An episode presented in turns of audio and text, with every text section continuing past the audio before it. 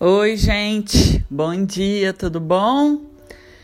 Hoje estava aqui meditando mais cedo, pensando um pouco, né, sobre essas eleições. Em alguns lugares teremos segundo turno. O quanto isso nos impacta enquanto sociedade, né? E a galera vira um animal quando fala em política, futebol, minha sensação é que as pessoas saem de si. E aí eu estava pensando o que, que isso representa, qual que é a energia disso para quem vai votar, para quem é candidato, quem perdeu, quem ganhou, como é que funciona isso? E como as regras não se aplicam para tudo, né? Hoje em dia você tem que usar máscara para tudo.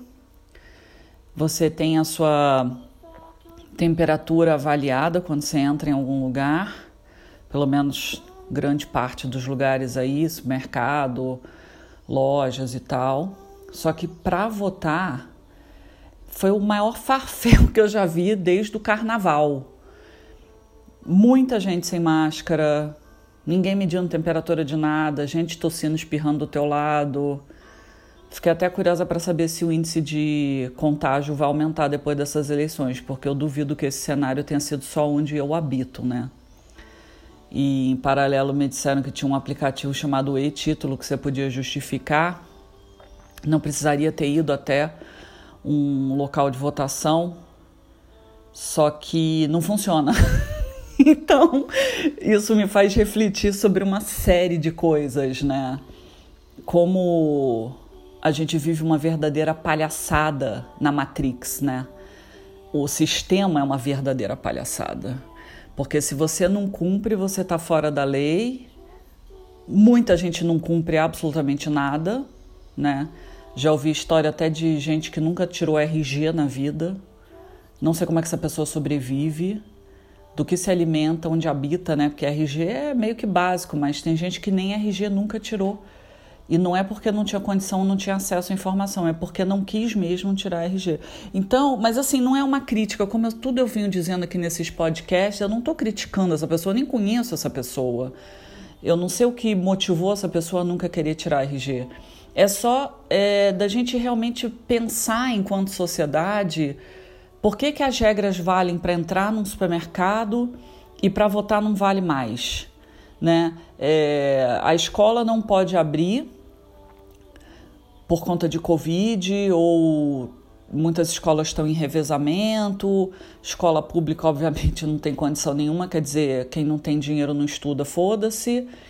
Agora, para ir para bar pode, para ir para praia pode, para votar em aglomeração tremenda também pode. Então, realmente não dá para entender, né? Quem vive dentro da Matrix é uma verdadeira insanidade, porque as coisas não fazem sentido. E aí, de novo, eu vou bater nessa tecla enquanto eu estiver gravando podcast, na verdade, enquanto eu estiver encarnada né, na Terra. É uma questão de consciência das coisas.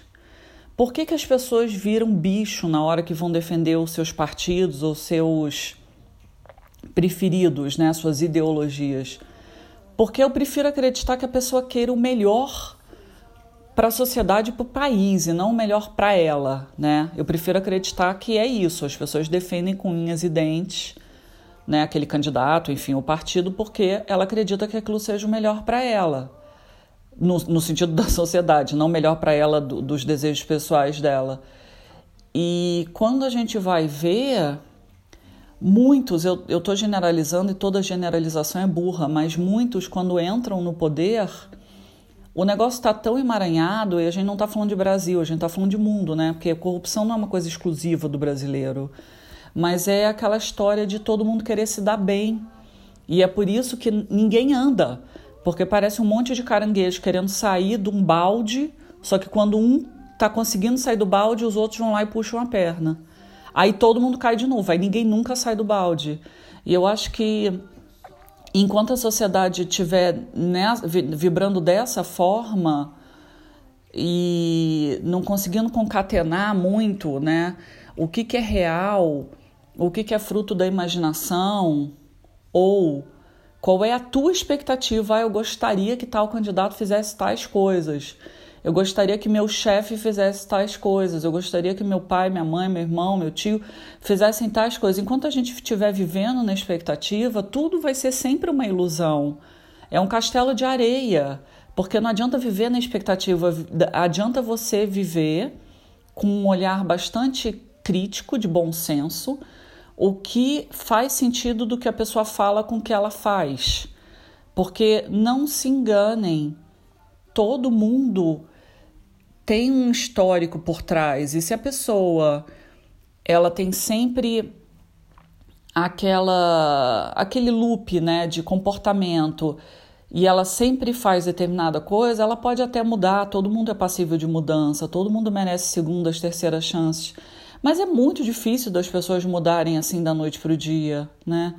Então, se ela sempre é, incorre nos mesmos erros, provavelmente ela vai fazer de novo. Não adianta você ter expectativa de que agora ela vai fazer diferente. Tomara que faça. Né? A gente sempre luta e pede ao universo que as pessoas melhorem, mas a tendência é que ela, ela, ela vai acabar voltando. Por isso que tantas dietas não funcionam, né? Porque ou você se reeduca, reeduca a tua mente, ou você vai tomar aquele remédio, ou vai fazer aquele protocolo, passou aquela fase, pronto, engordou tudo de novo. Porque ah, nós somos cíclicos, o ser humano ele tende a repetir as mesmas coisas, inclusive os padrões aos quais você foi acostumado na tua infância. Então, se você foi, se você teve feridas de abandono, de traição, provavelmente é isso que você vai repetir na tua vida. Você vai atrair pessoas que te abandonem emocionalmente, por exemplo, talvez não fisicamente, ou pessoas que te traiam. A pessoa fala uma coisa, faz outra. A gente é muito cíclico e os processos, algumas vezes, eles são extremamente inconscientes. Mas por que, que eu estou falando tudo isso? Porque quando vem questão de eleição, eu vejo que o ser humano ele fica muito animalizado. É uma, é uma energia muito densa, né? É uma energia que quase nos compara de fato ao reino animal, no sentido de isso é meu, não vou deixar ninguém pegar, essa ideologia é que serve para mim, todo mundo que não pensar igual eu te odeio. É, e, e assim a gente não cresce, porque não há um debate viável. Né? Tem um candidato aqui em São Paulo, só como exemplo, que muita gente falava muito bem dele, hoje eu fiquei sabendo que ele é filho de médicos, enfim, muita coisa a favor. Só que eu recentemente também soube que, apesar dele ter várias, um checklist aí maravilhoso de coisas boas, ele deu um discurso de ódio contra os judeus. E eu sou casada com um judeu. Né? Então eu participo da comunidade judaica ativamente. E isso me faz refletir: nossa, será que eu votaria nesse candidato se eu tivesse com título em São Paulo? Provavelmente não, né? E será que todo mundo aí que defende esse candidato, por exemplo, eu não estou querendo criar polêmica nenhuma, por isso que eu não estou citando nomes, porque eu realmente eu estou pensando de uma forma consciente macro e não ficar analisando detalhe a detalhe, né? São só levantamentos no sentido de será que as pessoas que votaram nesse cara sabem que ele tem um discurso contra judeu? É legal ter um discurso contra judeu? Porque Hitler tinha um discurso desse, vocês viram no que deu, né? É legal ter um discurso contra negro, contra mulher, né? É, contra judeu é a mesma história, né? A gente está repetindo o racismo. E se esse cara já tem um posicionamento dessa forma, olha, olha o perigo de botar um cara desse no poder, né? É...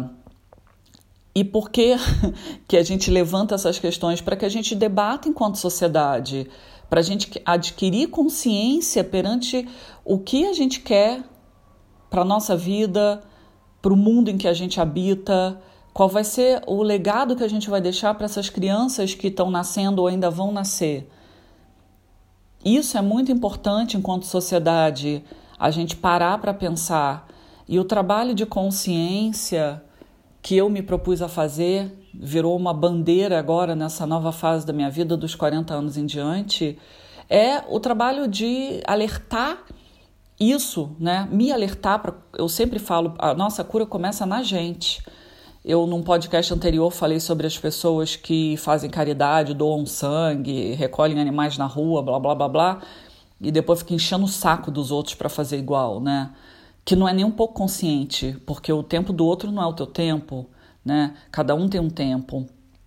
Mas quando eu volto para o meu propósito e estou fazendo esse questionamento justamente para vocês também repensarem sobre o propósito de vocês, o que está me levando a tomar as decisões que eu tomo atualmente? Elas são conscientes ou não? Né? O trabalho do reiki, de ensinar o reiki, trabalhar com terapias holísticas, enxergar o ser humano como um todo, é que muitas das vezes a gente está absolutamente trabalhando no inconsciente. É a nossa criança interna, por exemplo, que assumiu o poder há anos e é ela que comanda a nossa vida.